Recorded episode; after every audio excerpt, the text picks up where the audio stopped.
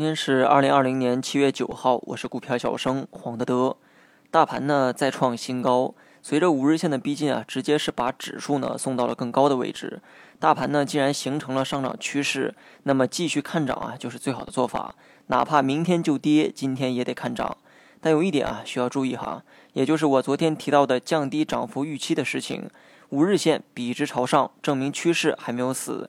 但是轮动的题材和滞涨的成交量，说明情绪啊也正在退潮的一个阶段。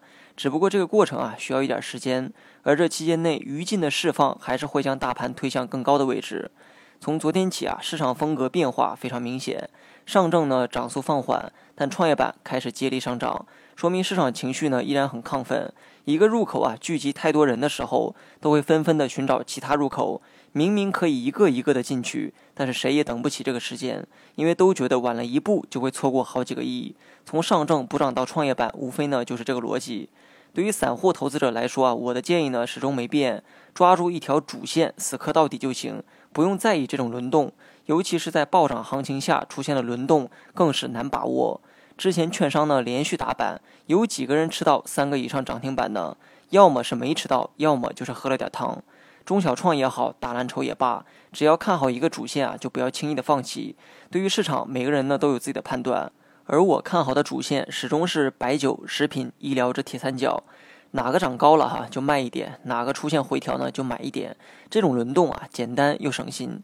我呢从来不推荐股票，更不会保证收益，这也不是正常人该干的事情。只是很多人啊会好奇我平时啊会玩哪些股，其实呢也很好猜。我经常讲到的这些板块啊，就是我经常玩的。你如果持续看我股评呢，就应该知道，以上三个板块从两个月前啊，我就一直在唠叨。最后呢，应该说一说大盘，但又实在没有什么好说的。昨天、今天的分析内容啊，都差不多。